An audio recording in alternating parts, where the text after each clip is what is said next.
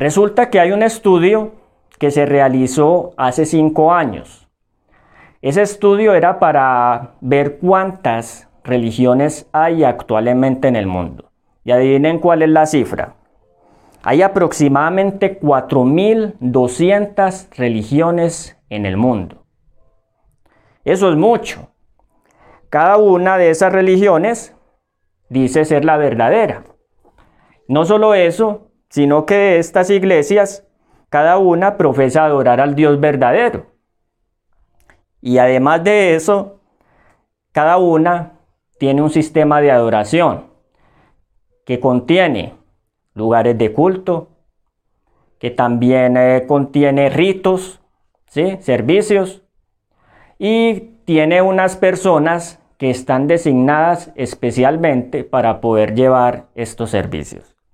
Entonces, todos dicen lo mismo. La pregunta es, ¿cómo sé yo cuál es la verdadera religión? ¿Cómo entender cuál es la verdadera adoración? ¿Y cómo entender que el Dios al que le estoy sirviendo si es el Dios verdadero? ¿Cómo sé yo que el Dios de los testigos de Jehová es o no es igual al Dios, por ejemplo, de los católicos? ¿O cómo pueden entender los musulmanes que el Dios de ellos, Alá, no es el mismo Dios de los judíos? Hay ahora popularmente una creencia respecto al hecho de que no importa, hay tantas religiones, tanta confusión en el mundo, que muchas personas simplemente dicen, no importa cómo creas, lo importante es que creas en Dios. Pero ¿cuál Dios? La palabra de Dios nos dice que hay muchos dioses. Entonces, eso es lo que vamos a mirar esta tarde. Pero para poder entender esto, hacer esta aplicación, primero vamos a mirar lo que dice la palabra de Dios respecto al santuario y su purificación. Porque increíblemente este versículo de Daniel 8:14 es el que da la respuesta sobre cómo encontrar y entender cuál es la verdadera adoración. Antes de comenzar, los invitamos a que se unan al canal de Maranata Channel en YouTube, la página La Voz que Clama en Facebook. El enlace es arroba maranatacha. Lo vamos a dejar en la descripción para todas aquellas personas que aún no hacen parte. Te invitamos a que te suscribas. Lees me gusta al contenido si te parece interesante y te aporta a tu vida. Y compartas con otros amigos y personas que necesiten escuchar las palabras de salvación. Entonces es muy importante. Vamos entonces ahora sí a comenzar. Primero que todo, ¿qué es el santuario? Daniel capítulo 8, versículo 13, recuerden, hay una pregunta. Y en ella se nos dice, el ángel, un santo le pregunta a otro, Daniel 8, 13, ¿hasta cuándo durará la visión del continuo sacrificio y la prevaricación asoladora entregando el santuario y el ejército para ser pisoteados. Miren esa pregunta, ¿hasta cuándo? ¿Hasta cuándo la verdad será pisoteada? ¿Hasta cuándo el santuario va a ser pisoteado? ¿Hasta cuándo? Esa pregunta indica de que hay una relación, hay un espacio de tiempo acá que es importante comprender. ¿Hasta cuándo la verdad va a quedar echada por tierra? Pregúntate, ¿hasta cuándo va a subsistir el engaño? Ustedes saben, mis estimados hermanos y amigos, que el engaño es muy popular en el mundo. Y se los digo, es más popular en las religiones. Las religiones hoy en día están llenas de múltiples engaños. Y por eso es que la palabra de Dios dice que antes del cierre del tiempo de gracia, del fin del tiempo señalado para la humanidad, habría muchas religiones en un sistema llamado Babilonia, una confusión un montón de iglesias y de religiones que están diciendo cada una a la gente que son la verdadera, que ellas tienen la verdad y adoran al Dios verdadero. ¿Qué es el santuario? Entonces, primero, el santuario es el verdadero lugar de adoración. ¿Qué nos dice la Biblia respecto a esto? ¿Y cómo así que ese es el verdadero lugar de adoración? ¿Acaso el lugar de adoración verdadero no es la iglesia donde yo asisto? ¿Cómo así que el santuario es el verdadero lugar de adoración? Vamos a leer el libro de Éxodo, capítulo 25, versículos 8, 9 y 40. Éxodo capítulo 25, versículos 8, 9 y 40.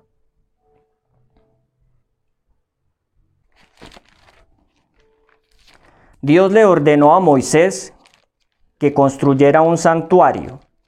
¿Cuál era el objetivo? Miremos lo que dice la palabra de Dios Éxodo 25:8 le dice Dios a Moisés, y me harán un santuario y habitaré entre ellos. ¿Para qué era un santuario? Un lugar de culto, de adoración a Dios, pero, donde, pero también era la casa, el lugar donde Dios iba a habitar. Entonces esa es una de las características del templo donde se le adora a Dios. El templo donde a Dios se le adora es un lugar donde Él habita. La pregunta es, ¿puede el Señor habitar en cualquier templo? Les pregunto a ustedes, ¿el Señor puede habitar en templos humanos? ¿El Señor puede habitar en edificios humanos? Pues acá en el Antiguo Testamento Él lo hizo cuando Él lo designó. Pero la pregunta es, ¿cómo sabemos nosotros que el lugar donde nos reunimos a adorar en el mundo cristiano, sí es el lugar donde Él habita? ¿Cómo sabemos que Él sí habita ahí? Entonces eso es muy importante. Cuando verdaderamente estamos adorándolo a Él. Muy bien, entonces acá hay una opinión. Cuando verdaderamente lo estamos adorando. Bueno, vamos a mirar en este estudio que solamente hay un lugar donde Dios habita, solamente uno. O sea, hablando físicamente, solamente hay un lugar donde Él habita, donde Él tiene su habitación. Acá en eso 25 nos dice, me harán un santuario y habitaré entre ellos.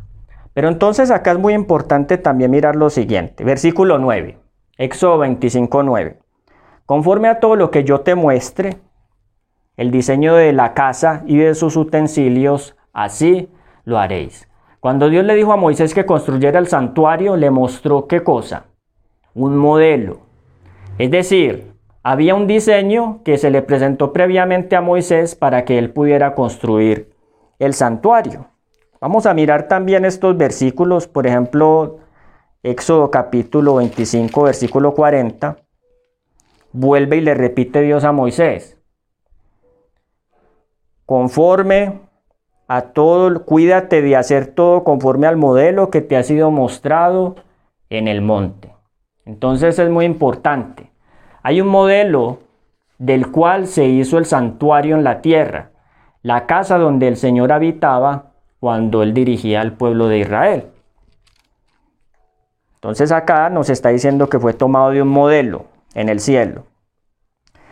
¿Qué es el santuario entonces? La tienda donde el Señor asignó su lugar de habitación para habitar en medio de su pueblo. Pero la palabra de Dios nos explica que ese santuario era sencillamente una copia de un modelo más perfecto. Y esto es lo que nos dice el libro de Hebreos. Vamos a mirar el libro de Hebreos capítulo 8. Hebreos capítulo 8 nos dice en el versículo 1, 2 y 5. Ahora bien, el punto principal de lo que venimos diciendo es que tenemos tal sumo sacerdote, el cual se sentó a la diestra del trono de la majestad en los cielos, ministro de aquel santuario, verdadero tabernáculo que levantó el Señor y no el hombre. Miren que este texto nos está indicando que Dios levantó un santuario que no fue hecho por el hombre, es decir, no fue el mismo que edificó Moisés en el desierto, sino que este santuario fue verdadero en el sentido de que fue levantado por el Señor. El primer texto de Daniel capítulo 8 nos dice que nuestro sumo sacerdote Cristo Jesús se, sentó a la diestra de la majestad en los cielos, es decir, la ubicación de este santuario está ¿dónde? En el cielo. Y que en ese santuario precisamente está la morada del Altísimo, el tabernáculo que levantó el Señor y no el hombre. Sigue diciendo el texto versículo 5, los cuales sirven, hablando de los sacerdotes, a lo que es figura y sombra de las cosas celestiales. ¿Qué eran los sacerdotes terrenales y el santuario terrenal? Figura y sombra. ¿Qué es una figura? Es un símbolo. ¿Qué es una sombra? Es el reflejo de un cuerpo. Es la parte, el reflejo oscuro de un cuerpo, pero no es el cuerpo en sí, sino que es una imagen que aparece del cuerpo como tal. Entonces el santuario terrenal era una sombra, es decir, estaba sencillamente señalando que venía qué? Que venía otro santuario. La sombra, si ustedes han notado, siempre aparece es detrás de la luz. Y cuando ustedes ven la sombra que se mueve hacia adelante de una persona es porque la luz está hacia dónde? Hacia atrás. Es decir, que la luz viene detrás de la sombra. Entonces el santuario terrenal era una sombra y el santuario celestial era una luz, era como una luz que venía detrás para dar cumplimiento al plan de Dios. Entonces hay un santuario terrenal, el que construyó Moisés, pero es modelo del santuario celestial, el que construyó el Señor y no el hombre, según este texto. Entonces vamos bien hasta ahí. Hebreos capítulo 9, versículo 1 y 5 nos da la descripción de cómo era este santuario.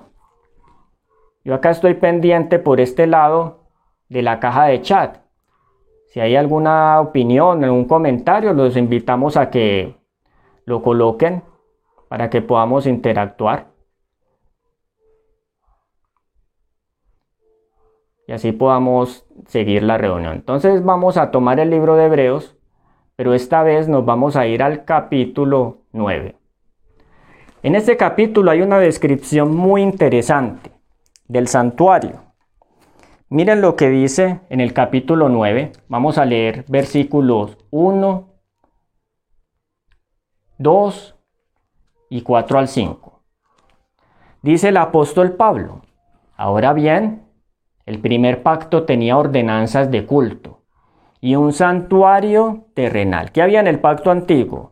Un santuario, que es el que vimos que aparece en el libro de Éxodo desde el capítulo 25, y también ese santuario hacía parte del pacto, es decir, cuando Israel se le entregó, se le entregaron las tablas del pacto, la ley de Dios, también se les ordenó construir un santuario donde esa ley estuviera que guardada como una señal de que donde Dios habita, habita también que su ley.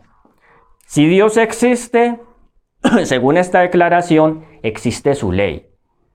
La aseveración que la ley de Dios ha sido abolida no puede ser presentada sin la afirmación de que Dios existe. ¿Por qué? Porque donde Dios habita, ahí está su ley. Y eso era lo que aparecía en el santuario terrenal. Pero como ya vimos, era una copia del celestial. Así que nos sigue diciendo en el libro de Hebreos, capítulo 9, Vamos a continuar versículo 2, porque el tabernáculo estaba dispuesto así. En la primera parte, llamada el lugar santo, estaban el candelabro, la mesa de los panes de la proposición, el cual tenía el incensario de oro y el arca del pacto.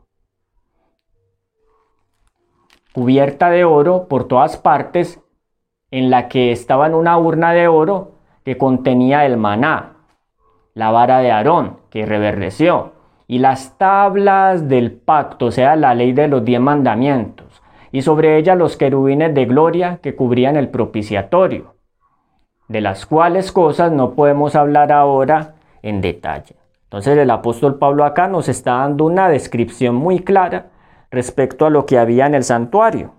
Estaban los dos departamentos, lugar santo y lugar santísimo, cuando nosotros observamos, por ejemplo, la figura del lugar santo y santísimo, que ustedes lo pueden ver, eh, aparecen imágenes. En el lugar santo entonces tenemos la imagen del candelabro de oro, del altar del incienso que estaba en la mitad del, del salón y los panes de la proposición que aparecían en la mesa. Pero el apóstol Pablo nos dice también que en la otra parte el lugar santísimo aparecía el arca del pacto. Y dentro de esa arca estaba la ley de Dios y esa ley tenía y con esa ley estaba también el maná, ¿cierto? Y la, la vara de Aarón. Pablo no quería hablar de esas cosas en detalle, él simplemente le estaba explicando a la iglesia que el primer pacto tenía un lugar de culto y tenía estas características. Pero si nosotros seguimos mirando el texto, miren que el apóstol Pablo lo sigue mostrando. Vamos a leer el versículo Vamos a leer el versículo 11. Hebreos 9:11. Pero Cristo ya vino y ahora es el sumo sacerdote de los bienes definitivos. El santuario donde él ministra es el más grande y más perfecto y no es hecho de mano de hombre, es decir, no es de este mundo. Una vez más, él está asegurando de que el santuario donde Cristo está en estos momentos en el cielo no fue hecho por hombres, es más grande, no es de este mundo. El versículo 12, Hebreos 9:12. Y Cristo entró en ese santuario una vez para siempre no con sangre de machos cabríos, sino con su propia sangre, y consiguió eterna redención. Entonces, el Señor Jesús entró a estos lugares santos para poder que presentarse a sí mismo como víctima, como sacrificio por el pecado, y para ello hay que entender lo que se hacía en el santuario terrenal. Entonces, hasta acá vemos que el santuario es el lugar de adoración donde Dios habita. ¿Sí? Ese es el lugar de adoración. ¿Cuál es el lugar de adoración de la iglesia verdadera? ¿Cuál es el lugar de adoración de la iglesia verdadera según lo que venimos estudiando entonces? Mi iglesia donde yo voy acá a la esquina o a la vuelta. Es el santuario celestial. Y ustedes dirán, sí, pero es que yo no puedo entrar allá porque no lo he visto es que cuando ustedes miran, y vamos a hablar de eso en un momento sobre los servicios del santuario, ninguno de los israelitas cuando asistía a adorar a Dios podía ver lo que había dentro. Entonces no es que ellos vieran y nosotros ya no vemos. Ninguno podía ver lo que había en estos lugares santos.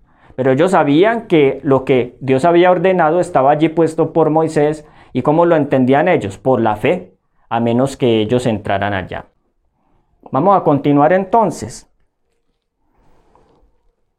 ¿Cómo sabemos nosotros que el santuario celestial tiene las mismas características que tenía el santuario acá en la tierra? La misma palabra de Dios nos lo enseña. Por ejemplo, Apocalipsis 4:5. Vamos a mirar ese texto, nos dice que Jesús, que en el cielo están los mismos utensilios.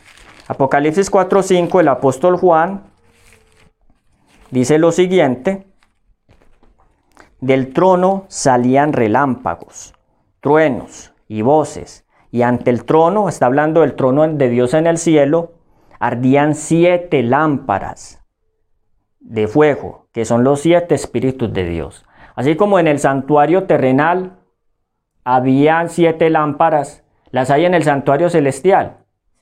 Sí, exactamente, eso es lo que nos está diciendo este texto. Pero también el libro de Apocalipsis nos dice en el capítulo 8, versículo 2,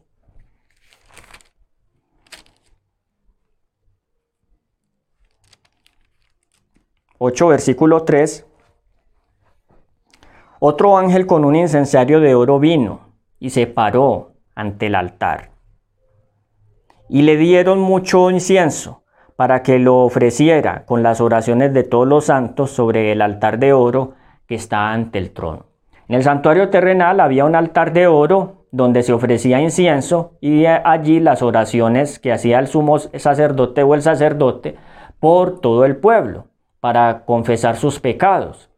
En el cielo hay un altar de oro donde se ofrece incienso. Exactamente. Y esto no es simbólico. Acá está hablando literalmente. Juan está describiendo todo lo que él vio en el cielo.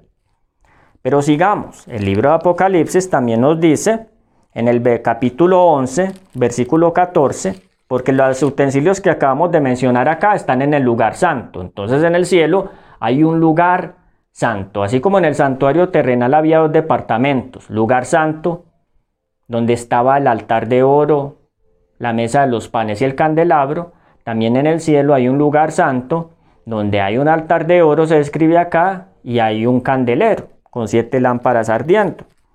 Pero Apocalipsis capítulo 11, versículo 18 nos dice, versículo 19, entonces fue abierto el santuario de Dios que está en el cielo y quedó a la vista el arca de su pacto. Y hubo relámpagos, voces, truenos y un terremoto y una fuerte granizada. ¿Qué vio Juan cuando se abrió el velo que aparecía en el lugar santísimo, en el cielo? El arca del pacto. No la que está escondida acá en la tierra, sino un arca del pacto en el cielo. ¿Y qué había dentro del arca del pacto según lo que nos había relatado el apóstol Pablo? Los diez mandamientos. Entonces, ¿qué hay en el arca del pacto del cielo? Siendo que el, que el santuario de la tierra era una simple copia. Hay diez mandamientos. Los diez mandamientos que fueron escritos en tabla de piedra. Pero resulta que en esos diez mandamientos el cuarto dice, acuérdate del día sábado para santificarlo. Porque en seis días hizo Jehová, eso está en, Éxodo 20, 11, 8 al 11, hizo Jehová los cielos, la tierra, el mar y las fuentes de las aguas. Por tanto Jehová reposó en el día séptimo y lo santificó. No harás obra alguna, ni tú, ni tu hijo, ni tu hija, ni tu siervo, ni tu sierva, ni tu criado, ni tu buey, ni tu extranjero que habita dentro de tus puertas, ni los animales. Se salvaban de, por decirlo así, o sea, quedaban por fuera de esta orden. ¿Por qué? Porque en seis días hizo Jehová el cielo y la tierra, el mar y las fuentes de las aguas.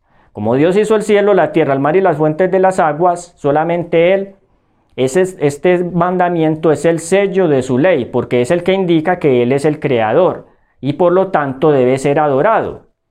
Por eso es que en Apocalipsis capítulo 14 nos dice en el versículo 11, versículos 6 y 7, después vi a otro ángel que descendió del cielo, que volaba por el cielo, con el Evangelio eterno para predicarlo a los que habitan en la tierra, a toda nación, tribu, lengua y pueblo. Y decía a gran voz, temed a Dios y dadle gloria, porque la hora de su juicio ha llegado. Y adorad a aquel que hizo el cielo y la tierra y el mar y las fuentes de las aguas. Entonces Dios en el libro de Apocalipsis, en el último mensaje de amonestación al mundo, Él llama su atención a la adoración. Sí. ¿Hay un lugar para adorar a Dios? ¿Cuál dijimos? El santuario. El santuario celestial es nuestro verdadero lugar de adoración. ¿Y cómo sé yo que estoy adorando verdaderamente a Dios? Cuando adoro al que hizo el cielo, la tierra, el mar y las fuentes de las aguas. Es decir, la misma declaración que está contenida en el cuarto mandamiento de la ley de Dios, que a su vez se encuentra guardada debajo de la tapa que hay en el arca del pacto, en el lugar santísimo del santuario celestial. Antes de que cierre el Zoom, quiero preguntarles a los que están a través de este medio si vamos bien hasta el momento, si está claro, si hay alguna pregunta o algún comentario que quieran hacer antes de que se cierre por este lado. Y a su vez escucho comentarios también a través del Facebook, los que estén conectados o YouTube. Ustedes pueden en la caja de comentarios dejar su pregunta para que la podamos responder. ¿Alguna objeción, alguna inquietud? Vamos a dar ya este espacio antes de que cierre. ¿Qué opinan los que están a través de este medio? Es entonces el lugar de adoración, el verdadero lugar de adoración el santuario celestial. ¿Qué opinan ustedes? ¿Hay algún otro lugar de adoración?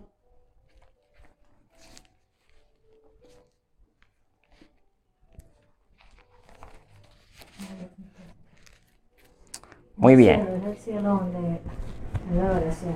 ¿Cómo sabe yo y les voy a explicar esto y quiero que me entiendan bien. ¿Cómo sé yo que el lugar de adoración no es la iglesia local a donde yo voy? Eso es un lugar donde se adora a Dios. Sí, o sea, yo voy allá cuando ustedes van a una iglesia es porque ustedes van a adorar a Dios. Pero resulta que la Biblia enseña que la adoración significa mucho más que ir a una iglesia un sábado a cantar, a orar y a saludar a los hermanos o a compartir con ellos significa mucho más. Y miren este ejemplo tan, tan tremendo. Y esta es la primera aplicación. Solo hay un lugar de adoración. Es la primera conclusión de este tema. Miren este texto que aparece en el libro de Deuteronomio, capítulo 12, versículo 11. Vamos al libro de Deuteronomio, capítulo 11.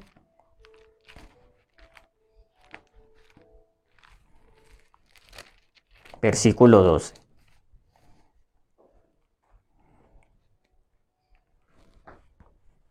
Deuteronomio capítulo 12, versículo 11. 12, 11 al lugar que Jehová tu Dios escogiere para morada de su nombre, dice acá, allí llevarás vuestros holocaustos y sacrificios. Vuestros diezmos y ofrendas, y todo lo selecto de vuestros votos que hayáis prometido al Señor. ¿A dónde debían los hijos de Israel llevar sus diezmos y ofrendas, sus sacrificios y sus votos prometidos al Señor? ¿A dónde? Según este texto. ¿Cuál es el verdadero lugar de adoración? ¿Es mi iglesia local? Según la Biblia es el santuario, porque en este texto de Deuteronomio capítulo 12, versículo 11, Dios le dice a Moisés que el lugar a donde él debe llevar sus diezmos, sus ofrendas, es el santuario de Jerusalén. ¿Qué pasaba cuando el pueblo de Israel comenzaba a ofrecer sus sacrificios y a presentar sus ofrendas en lugares diferentes al templo de Jerusalén, que era donde estaba el santuario de Dios en el cielo? Si ustedes ven la historia de los reyes en el Antiguo Testamento, se van a dar cuenta que hubo algunos de ellos como Ezequías o Josías que destruyeron lo que se llamaban lugares altos. Esos lugares altos que se, eran considerados en la palabra de Dios. Idolatría, adivinen qué eran. Réplicas chiquitas del santuario de Jerusalén. Es decir, estaban adorando al Dios verdadero, pero en santuarios pequeñitos cuando él les había dicho en el libro de Deuteronomio que solamente en Jerusalén es a donde ellos debían ir a adorar. ¿Por qué en Jerusalén? Porque allí era donde estaba el santuario, el lugar donde él habitaba. Iban a e iban a tener un encuentro personal con Dios. Esto lo podemos ver, por ejemplo, también en el libro de Segunda de Reyes, capítulo 18, versículo 22. Segunda de Reyes capítulo 18 nos dice en el versículo 22, vamos a mirarlo porque es importante que esta información esté clara.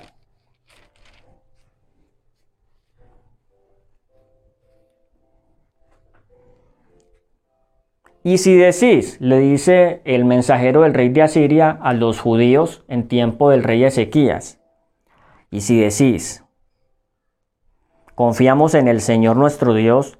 ¿No es este aquel cuyos lugares altos y altares quitó Ezequías y dijo a Jerusalén y a Judá, ante este altar de Jerusalén adoraréis? O sea, donde estaba el santuario del Dios verdadero. Es muy importante que nosotros veamos acá entonces que los reyes de Israel, ellos entendían que se debía respetar esa orden de Dios y que los lugares altos, así fueran sitios donde se fuera a adorar a Dios, Él no les había encomendado eso.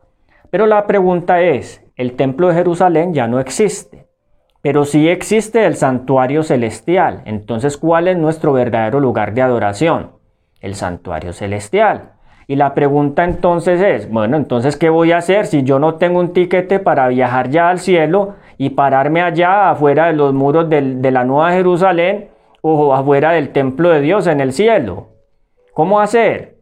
Pues entonces, como nosotros ya no estamos en la misma condición de Israel, Dios permitió que su pueblo estableciera ahora sí lugares de culto, pero el verdadero lugar de adoración sigue siendo el santuario celestial. ¿Qué significa esto entonces, mi estimado hermano y amigo? Que si tú vas a la iglesia un sábado o en los días en que hay reunión y en tu espíritu no tienes la mentalidad y la imagen del santuario celestial, el lugar santísimo, donde Cristo se presenta ahora delante de nosotros. vindicando su santa ley, presentando su sacrificio expiatorio a favor del hombre, entonces mi mente está lejos de la verdadera adoración. Esa es la razón por la que cuando vamos a una iglesia hoy en día encontramos irreverencia, música mundana, modas todo tipo de, costumbres que no son acordes a lo que realmente se haría si estuviéramos en el mismo cielo delante de la presencia del Señor. Si una mujer estuviera en el santuario celestial, afuera, alrededor del, del atrio, por decirlo así, alrededor no del atrio, en el, en el santuario celestial, el lugar santo, el lugar santísimo, realmente se atrevería a estar delante de la presencia de Dios con minifalda entonces, a eso es a lo que queremos llegar. Realmente se podrían presentar con sus anillos y sus alhajas. Se podrían hacer alrededor del santuario dentro de la Nueva Jerusalén, cantándole al Señor con música que tenga ritmos populares, como blues, jazz, rock, pop, balada. Entonces, ¿eso qué indica?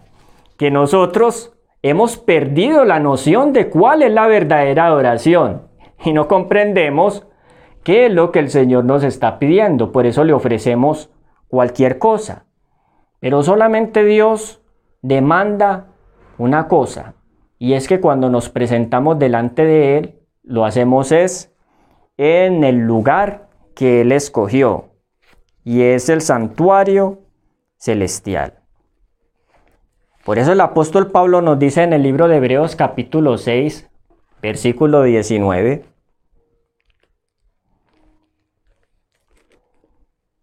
Esta esperanza es una segura y firme ancla de nuestra vida que penetra más allá del velo. ¿Dónde estaba el velo? Era la entrada del lugar santo y era la entrada del lugar santísimo, donde Jesús entró por nosotros como precursor hecho sumo sacerdote para siempre según el orden de Melquisedec. Mi estimado amigo, ¿hasta dónde llega tu esperanza? ¿Allá atrás de la puerta de la iglesia local? ¿Allá atrás del púlpito desde donde se predica? ¿O tu esperanza está atrás del velo que divide el lugar santo del Santísimo en el santuario celestial? Entonces piensa, que la palabra de Dios realmente es clara con respecto a lo que es la verdadera adoración. Y con esto yo no les estoy diciendo que no deban asistir a un templo, a una edificación, a una casa de culto. No, no es eso lo que se quiere decir. La aplicación es que cuando vayas a la casa de culto, acá en la tierra, mientras aún moramos en esta tierra, lo hagamos pero con la mente puesta en dónde? En el santuario celestial teniendo en cuenta la reverencia, la dignidad y majestuosidad que se encontraba en ese lugar. Por eso ustedes ven que el profeta Daniel, aunque estaba cautivo en Babilonia y en Persia, cuando la palabra de Dios dice que él oraba tres veces al día, ¿hacia dónde dirigía su rostro? ¿Hacia dónde dirigía su rostro el profeta Daniel cuando él oraba? Hacia Jerusalén, porque allí había estado la habitación donde el Dios de Israel había declarado que iba a estar en medio de su pueblo. Hay personas que piensan que Dios está en todas partes. Es más, hay personas que, confunden la naturaleza de Dios y, y hablan de la omnipresencia de Él como si Él se dividiera en muchas personas a la vez y estuviera en muchas partes al mismo tiempo. No, no es así. ¿Cómo lo sabemos? Escuchen el Padre Nuestro. Jesús dijo Padre nuestro que estás en todas partes, o Padre nuestro que estás en el cielo. ¿Qué dijo Jesús? Padre nuestro que estás en el cielo. Entonces no está en todas partes. ¿Y qué hay en el cielo? Su morada, el santuario celestial, el que se menciona en el libro de Daniel capítulo 8, 14, que habría de ser purificado. Entonces esa es la primera aplicación. Ve a la iglesia, pero solamente si tienes claro qué es el santuario celestial y estás adorando con un espíritu de reverencia que tenga la dignidad de la adoración celestial. Entonces, cuando tengas eso claro, no vas a ir a llevar a la iglesia tus modas, no vas a presentar la música que más te gusta, no vas a ir a lucirte ante los demás, porque ante la presencia de Jehová todos callan. Por eso dijo el profeta Abacud, Jehová está en su santo templo, calle delante de él toda la tierra.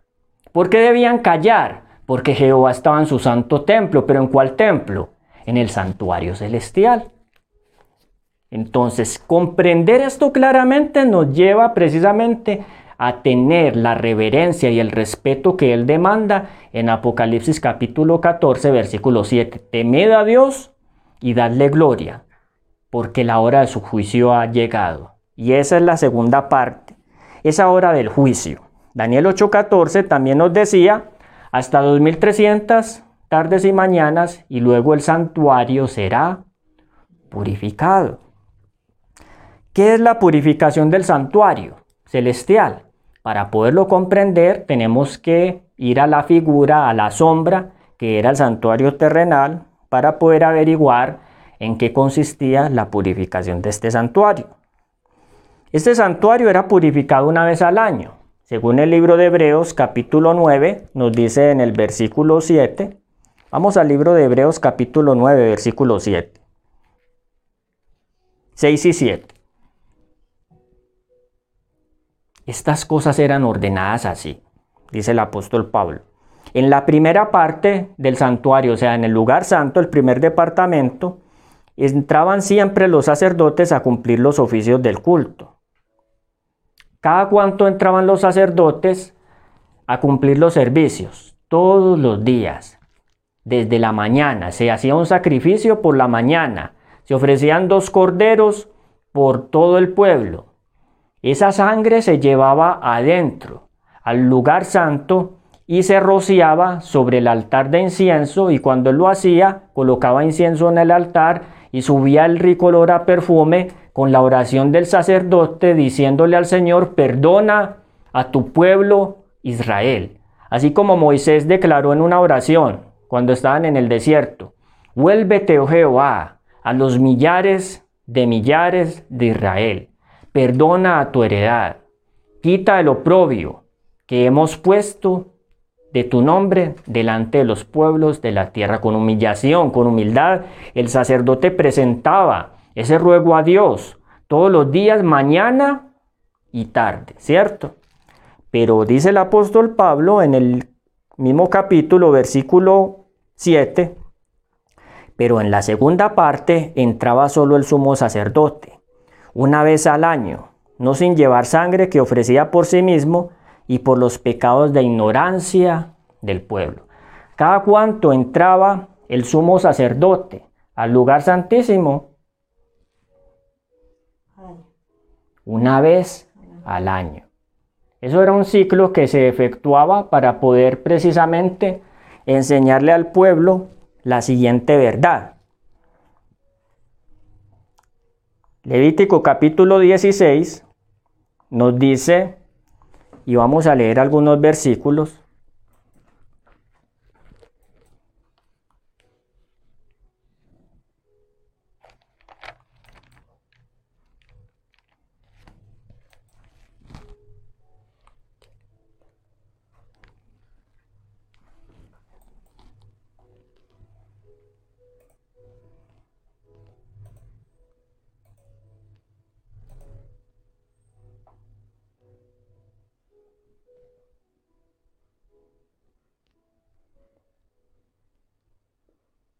Vamos entonces a buscar Levítico capítulo 16. Levítico capítulo 16 nos va a decir, nos va a presentar el servicio de purificación anual del santuario. Y la orden la da el Señor de la siguiente manera. Levítico capítulo 16, versículo 2.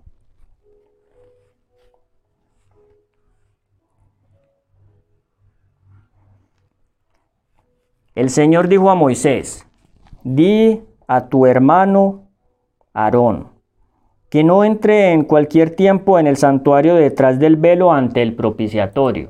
O sea, estamos hablando del lugar santísimo.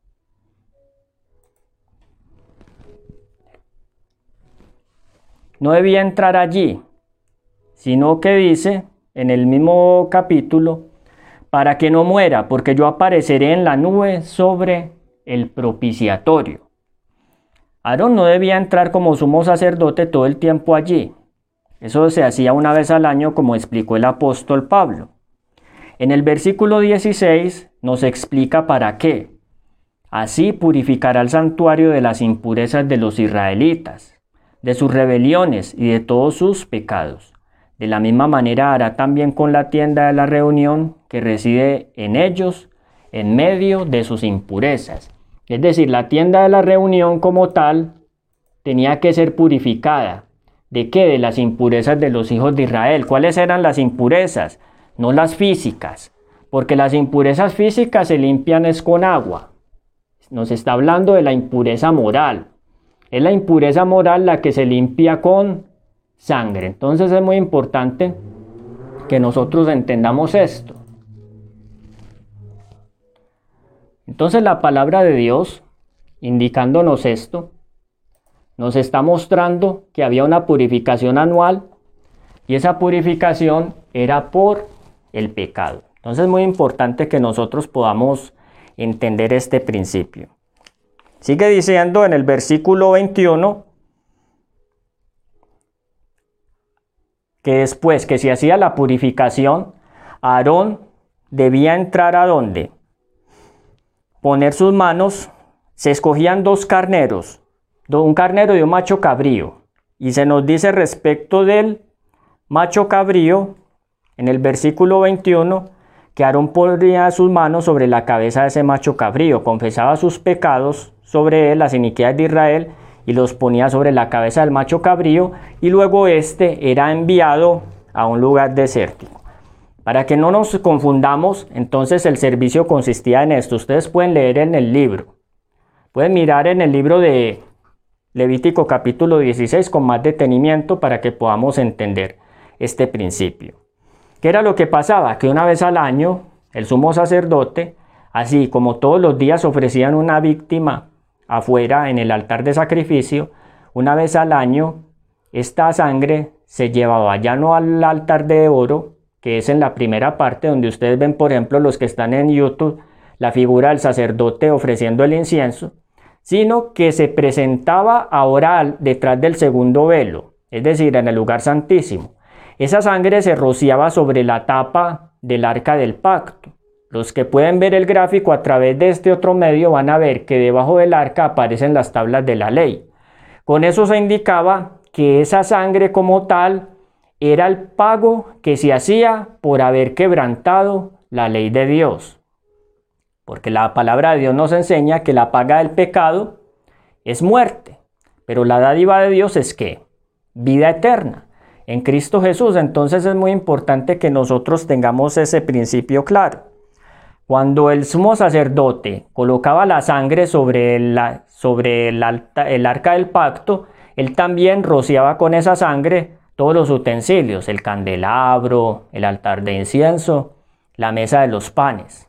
Y cuando ya terminaba esta obra, salía el sumo sacerdote y colocaba sus manos sobre otro animal, el macho cabrío, y miren qué curioso que en el libro de Daniel capítulo 8, ¿cuáles son las bestias que están representando a Persia y a Grecia? Un carnero y un macho cabrío, mostrándonos de que el problema y la idea central de Daniel capítulo 8 es la purificación del santuario después de 2300 años. Entonces, eso es muy interesante. Lo otro es que acá nos dice que se colocaban se transferían los pecados que habían salido del santuario con el sumo sacerdote sobre la cabeza del macho cabrío y éste se enviaba a tierra inhabitada. Y así terminaba ese ciclo y todo el pueblo era perdonado. ¿Por qué? Y ustedes dirán, pero si acaso cuando yo he pecado y le he pedido perdón a Dios, Dios no me perdona. Sí te perdona, pero tu pecado no queda eliminado. Los pecados, muchos cristianos piensan que los pecados se borran en la cruz. Pero realmente el pecado no se borra en la cruz. El pecado se borra es después de que termina el ciclo del día de la expiación. Y así como en el santuario terrenal había un día de la expiación una vez al año, en el santuario celestial ese día de la expiación se tenía que dar cada cuánto o después de cuánto tiempo. Después de 2300 años. Cuando se completara el ciclo de 2300 años iba a ser purificado el santuario, es decir, lo que se hizo en la tierra cuando el sumo sacerdote entraba al lugar santísimo, se iba a repetir en el cielo, pero esta vez, ¿quién es el sumo sacerdote? Cristo. Jesús, porque lo leímos en el mismo libro de Hebreos y vamos otra vez allá, Hebreos capítulo 9. Hebreos capítulo 9, vamos a leer desde el versículo 22. Y acá vamos entonces a la segunda aplicación, para que comencemos ahora sí con el cierre, comencemos no, para que vamos cerrando la reunión. En el libro de Hebreos nos dice entonces, Hebreos capítulo 9,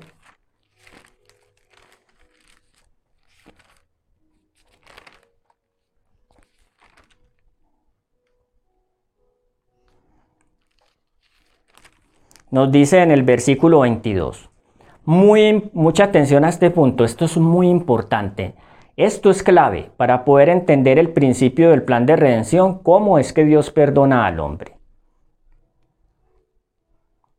Según la ley, casi todo se purifica como? Con sangre. Entonces, ¿cómo iba a ser la purificación del santuario celestial? Con sangre. Porque sin derramamiento de sangre no hay remisión de pecados. O digámoslo más bien de esta forma, sin derramamiento de sangre no hay perdón de pecados. ¿Qué significa esto para ti y para mí? Si nosotros entendiéramos este principio, lo pensaríamos dos veces para pecar.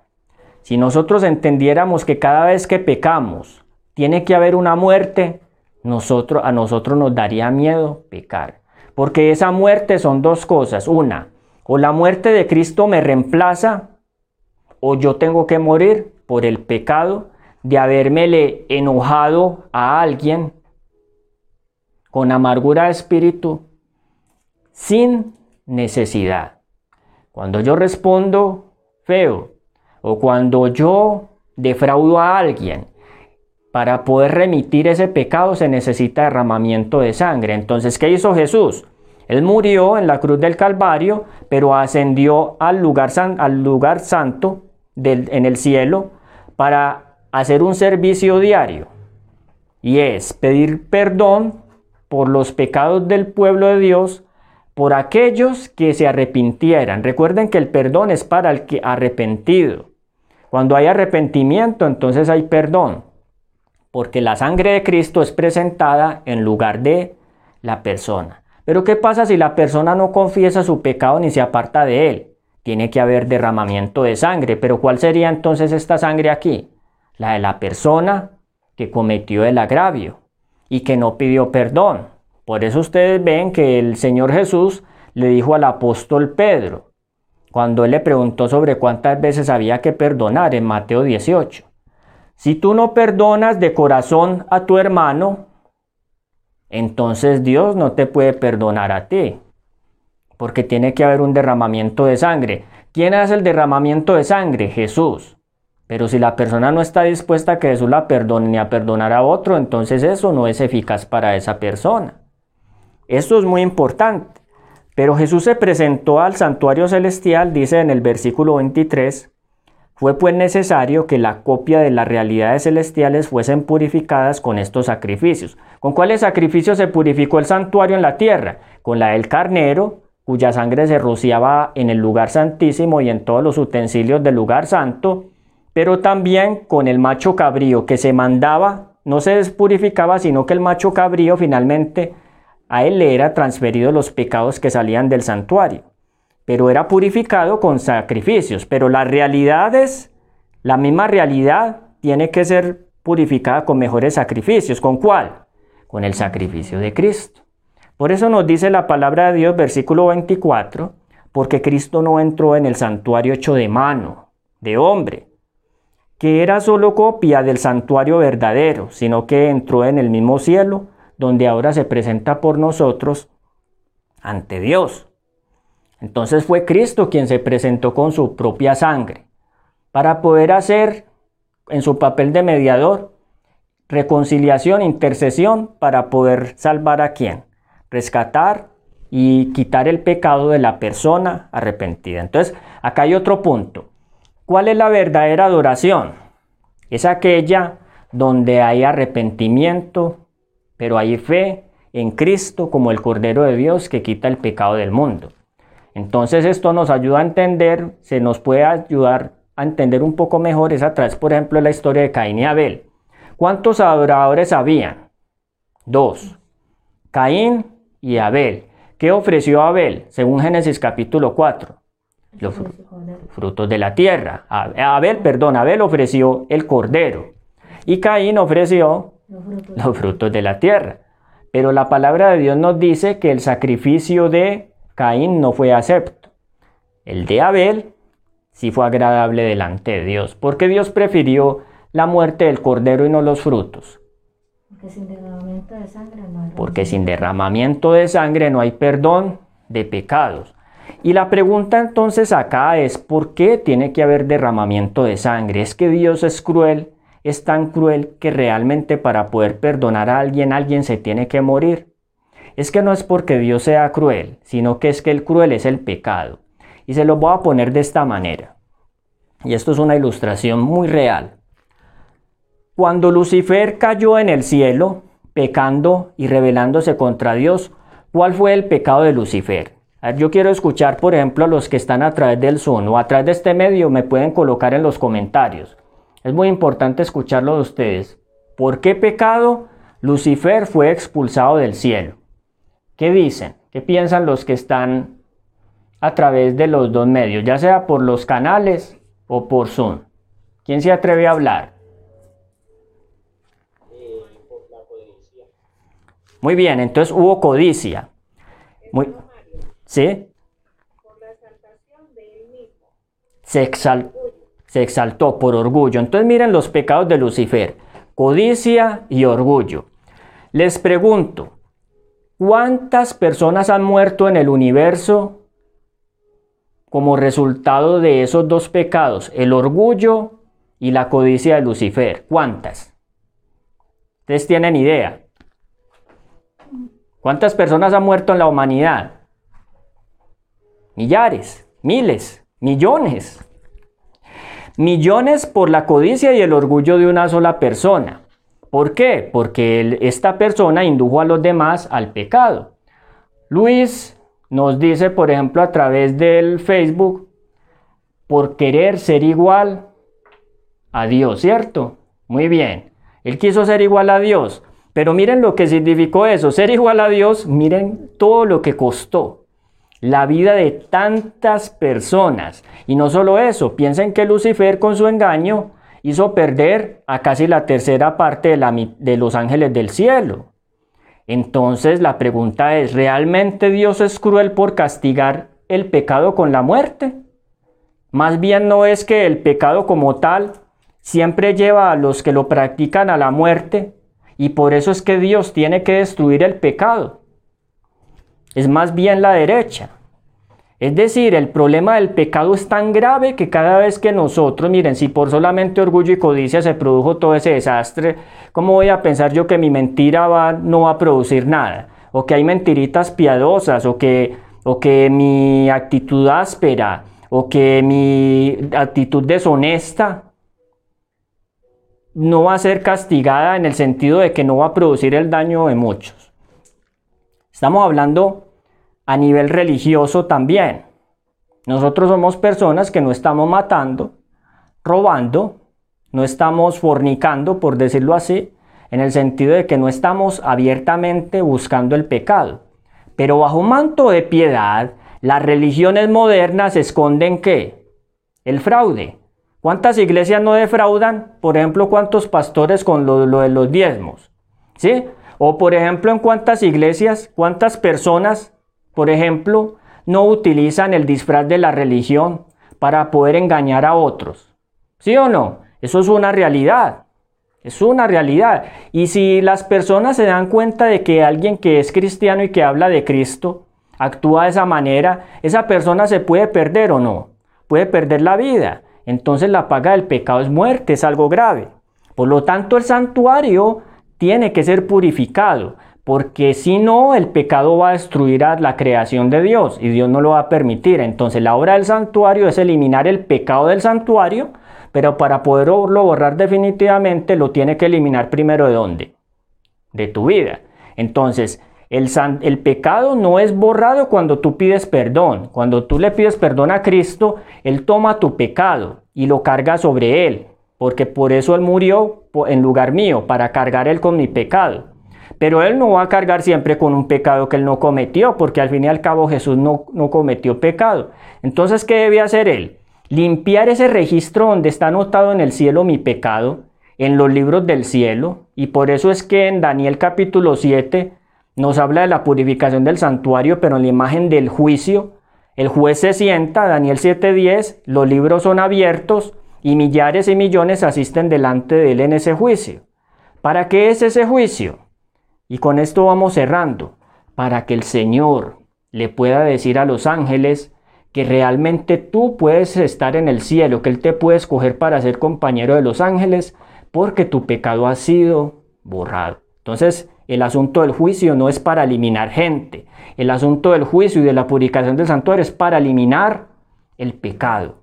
Pero el pecado tiene que ser eliminado de mi vida a través de la obra que Jesús está haciendo en el lugar santísimo. ¿Cómo lo elimina Dios? Hebreos capítulo 8 nos dice, versículo 10 al 12. Este es el pacto que haré con la casa de Israel. Después de aquellos días, acá está hablando del nuevo pacto Escribiré mi ley en sus mentes y la, sellaré sobre. Pondré mi ley en la mente de ellos, perdón, y las escribiré sobre su corazón. Y seré su Dios. Miren, ¿qué era lo que pasaba en el santuario? ¿Cuál es el verdadero adorador? Aquel que en su corazón habita quién? Dios. Y ellos serán mi pueblo.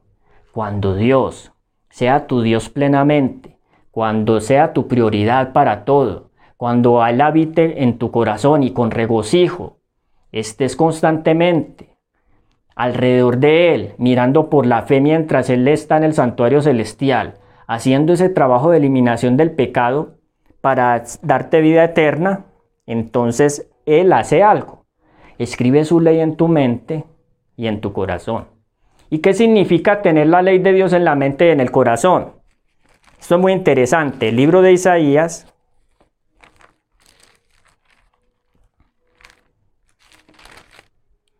Isaías capítulo 57.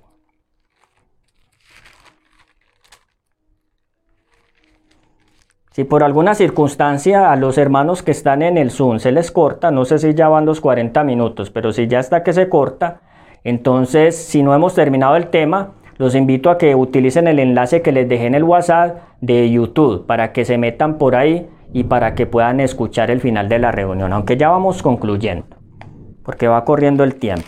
Son muchas cosas las que hay que hablar, pero definitivamente el tiempo es muy corto para contar tantas maravillas. Isaías capítulo 51, versículo 7. Oídme los que conocéis justicia Pueblo mío, en cuyo corazón está mi ley. No temáis afrenta de hombre ni desmayéis por sus reproches. ¿Quiénes son los que tienen la justicia de Cristo? Según este texto. Los que tienen la ley en su corazón. Mire, oídme los que conocéis justicia. Pueblo en cuyo corazón está qué? Mi ley. Los que tienen la ley de Dios en su corazón, su palabra morando en ellos, ellos son los que tienen la justicia de Cristo. ¿Y qué se necesita? ¿Qué es la purificación? Es poder que el pecado sea eliminado de tu vida para que la ley de Dios se grabe en tu mente y en tu corazón.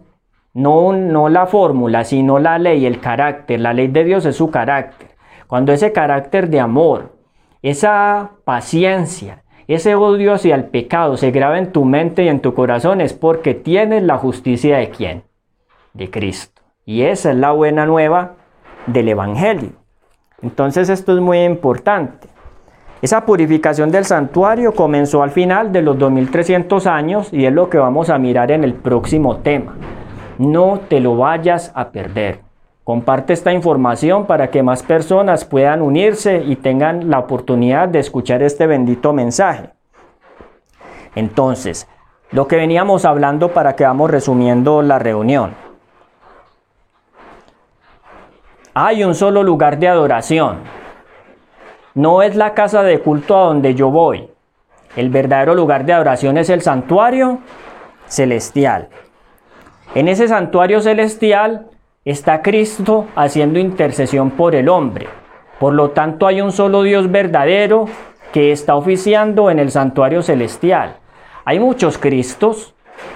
En las iglesias cristianas hablan de Cristo, pero ¿cuántas realmente están presentando su oficio en el santuario celestial, en el lugar santísimo? Vindicando su ley, presentando su sangre para que la justicia de la ley sea satisfecha. ¿Cuántos? ¿Cuántos Cristos nos enseñan en las iglesias? Pero ¿cuál es el verdadero? Solo hay uno verdadero, el de la adoración verdadera, el que está oficiando en el santuario celestial, pero en el lugar santísimo. Porque hay iglesias cristianas que hablan de un Cristo, pero en el lugar santo.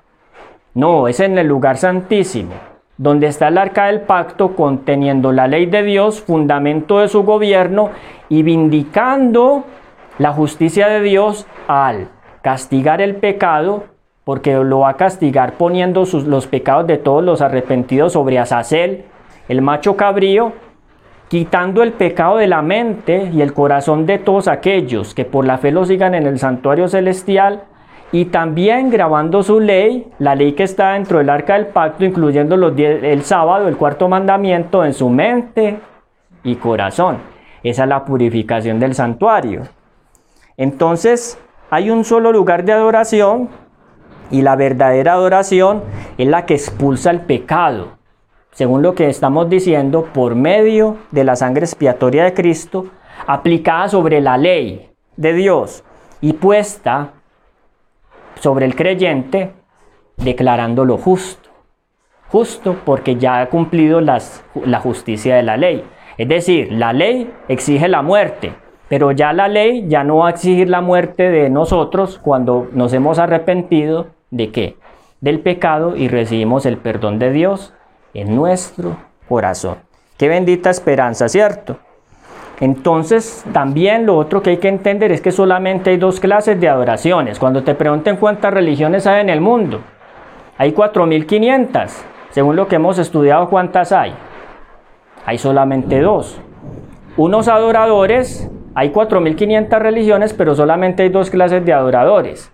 La gran mayoría de los adoradores ofrecen la ofrenda de Caín, es decir, no tienen fe en Cristo porque no lo pueden seguir en el lugar santísimo, porque no comprenden su obra que está haciendo allá, porque no comprenden la profecía de Daniel 8:14 y por eso es que la estamos hablando hoy. Porque el objetivo de esto es que ustedes puedan dirigir su mirada por la fe al verdadero Dios, rindiendo verdadera adoración al que hizo el cielo, la tierra, el mar y las fuentes de las aguas. Entonces solamente hay dos clases de adoradores. Este es el verdadero Dios, dice el libro de Primera de Juan 3, 11 al 16 y la Primera de Juan 5, 20 y la vida eterna. Entonces, terminemos. Un solo lugar de adoración, un verdadero un solo Dios verdadero digno de ser adorado, el que está en el lugar santísimo como sumo sacerdote y una verdadera adoración. Jesús dijo que el Padre busca solamente dos adoradores en espíritu y en verdad. Cuando la mujer le dijo, ¿será aquí o será allá? ¿Será en Jerusalén o será en este monte? ¿Qué le dijo Jesús? Ni en este monte ni en Jerusalén. Hermanos, hoy en día también es lo mismo no es allí, ni allí. No es que es en esta iglesia y en esta otra, sino que es en espíritu y en verdad. ¿Quiere decir que Dios no tiene una iglesia verdadera en la tierra? Sí la tiene, los que guardan los mandamientos de Dios, Apocalipsis 14, 12, y tienen la fe de Jesús. ¿Están en la iglesia adventista del séptimo día? Algunos. Porque si bien esta iglesia tiene el mensaje de los tres ángeles y de la purificación del santuario, porque el Señor se la entregó, tan solo algunos son adoradores en espíritu y en verdad. Y tú eres uno de ellos. Pero hay otros también que están en otro redil y Jesús dice, a ellas también debo llamar a mi redil. Esos son los verdaderos adoradores, que cuando el pastor de su voz van a escuchar la voz del verdadero pastor. Así que esta es la invitación, que compares lo que hemos estudiado a la luz de la palabra de Dios con tu experiencia. ¿Eres un verdadero adorador? ¿Realmente estás adorando al Dios verdadero? Cuando tú, por ejemplo, vas a la iglesia local donde te reúnes, realmente le estás ofreciendo a Dios una adoración verdadera. Realmente estás sirviéndole a Dios de todo corazón. Realmente tienes la ley de Dios grabada en tu mente y corazón. ¿Qué piensas al respecto? Reflexiona sobre eso y te invito a que tomes una decisión por Cristo. No es cristiano simplemente el que cree que Jesús murió en la cruz. El Cristo que solamente murió no es el Cristo verdadero. El Cristo verdadero resucitó, ascendió al cielo y es ministro de aquel verdadero santuario que levantó el Señor y no el hombre. Y nuestra esperanza, según el apóstol Pablo, debe ir más allá del velo, a través del velo, para encontrarnos frente al asiento de la misericordia, donde la sangre de Cristo es ofrecida por el pecador, arrepentido, por el pecador arrepentido, para que no solamente le sea perdonado su pecado que está registrado en los libros del cielo, según Daniel 7, sino para que sea borrado de su mente. ¿Sabes lo que significa que el pecado sea borrado de tu mente? Quiere decir que nunca más te vas a acordar de él. Y eso es lo que dice en Hebreos capítulo 8, versículo 10 y 11, que fue el último texto que acabamos de leer. ¿Te gustaría que el Señor eliminara de tu vida la amargura que dejó, la culpa por un acto cometido contra alguien, el mal que le hiciste a alguien o el que te hicieron a ti? ¿Te gustaría que algún día el Señor borrara de tu mente los malos recuerdos de un abuso, de una perversión, de un atropello que hayas hecho que te hayan hecho. ¿No te gustaría que el Señor borrara eso de su mente? Eso es lo que está haciendo en estos momentos en el santuario celestial. Acércate por la fe a Cristo y ora conmigo en este momento, pidiendo que el Señor nos conceda poder tener los ojos abiertos para poderle contemplar en la hermosura de la santidad en el santuario celestial. Oremos. Padre Celestial, te agradecemos por nuestro sumo sacerdote, Jesucristo, el Hijo de Dios, que se entregó a sí mismo por todos nosotros y que presenta su sangre delante de ti y dice, mi sangre, Padre, mi sangre, perdónalos, aún un tiempo más, dales un tiempo más. Señor, gracias por esa misericordia. Extiéndela hacia cada uno de aquellos que a través de estas redes han de ser alcanzados por el poder de tu gracia. Que tu palabra sea verdad y vida en ellos, cuando el pecado sea eliminado de su mente y tu ley grabada en su corazón y en su mente como sello de tu justicia. En el precioso nombre de Jesús te lo agradecemos. Amén. Amén. Muy bienvenido. Comparte. Acuérdate. 2 y 30 de la tarde, sábado. 6.45 pm, miércoles. Continuamos con Daniel 8.14, las 2300 tardes y mañanas. Que el Señor te bendiga.